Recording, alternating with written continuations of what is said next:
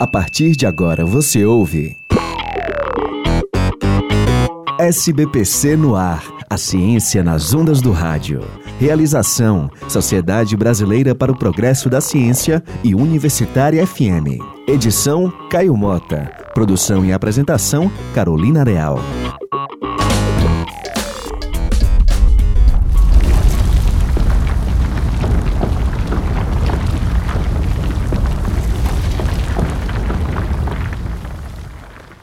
Noticiário internacional, coberturas de terremotos como o do Japão em 2011 e do Haiti em 2010 comoveram o mundo ao mostrar as consequências devastadoras desses fenômenos naturais. Mas você já se perguntou como e por que os terremotos acontecem?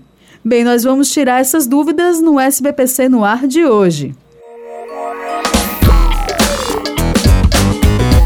Entender o fenômeno dos terremotos, precisamos primeiro pensar na formação do nosso planeta.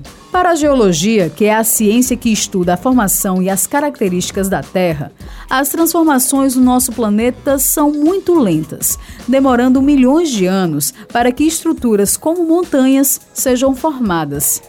Essas transformações na Terra são resultados do movimento das placas tectônicas, que são grandes formações rochosas e que ficam debaixo da superfície do planeta. Quem nos explica melhor sobre as placas tectônicas é o professor do Departamento de Geologia da UFC, Mariano Castelo Branco. E as placas tectônicas são feições do nosso planeta divididas em dois grandes grupos: as placas tectônicas continentais, que são os continentes, e as placas tectônicas oceânicas, que essas são as que estão por baixo dos mares, dos, dos oceanos, né? Essas ninguém vê. Então, essas placas elas estão boiando sobre uma massa pastosa, né? não, não é exatamente líquida, né? Então, a, a palavra é, literalmente mais simples de se explicar é que estão boiando sobre uma massa pastosa, que é o nosso, que nós chamamos, nas nossas ciências da Terra, de o manto superior da Terra. Como as placas estão boiando, elas se movimentam, e esse movimento é de cerca de 4 centímetros por ano. Ao longo de milhões de anos, as placas eventualmente colidem ou se afastam uma das outras, promovendo o surgimento de cadeias montanhosas e de vulcões, por exemplo.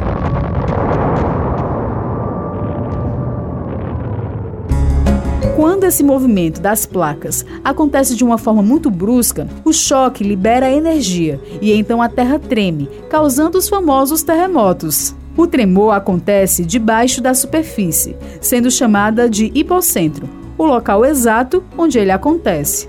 Já o epicentro é o local na superfície terrestre onde ele é sentido e fica exatamente em cima do hipocentro. Se esses grandes tremores acontecerem debaixo do oceano, a força liberada pode provocar os tsunamis, que são as ondas gigantes. Em todo o mundo, existem centros de pesquisas especializados em observar o movimento das placas tectônicas e identificar a ocorrência de possíveis terremotos.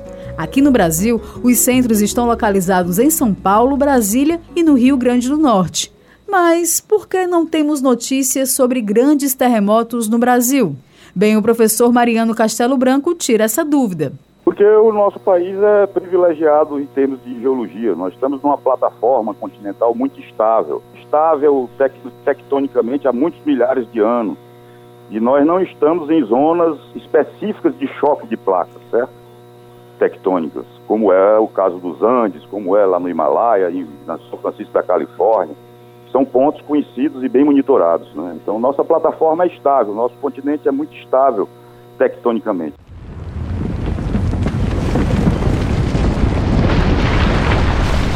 No Brasil acontecem milhares de pequenos terremotos todos os anos, mas eles não acontecem por causa das placas tectônicas, e sim por falhas na superfície do continente. Mas isso daí é assunto para um outro programa. O SBPC no ar de hoje fica por aqui.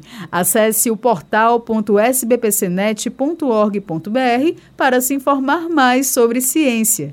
A edição de hoje teve apoio à produção de Fabrício Girão. Até o próximo programa. Você ouviu SBPC no ar, a ciência nas ondas do rádio. Realização: Sociedade Brasileira para o Progresso da Ciência e Universitária FM. Edição: Caio Mota. Produção e apresentação: Carolina Real.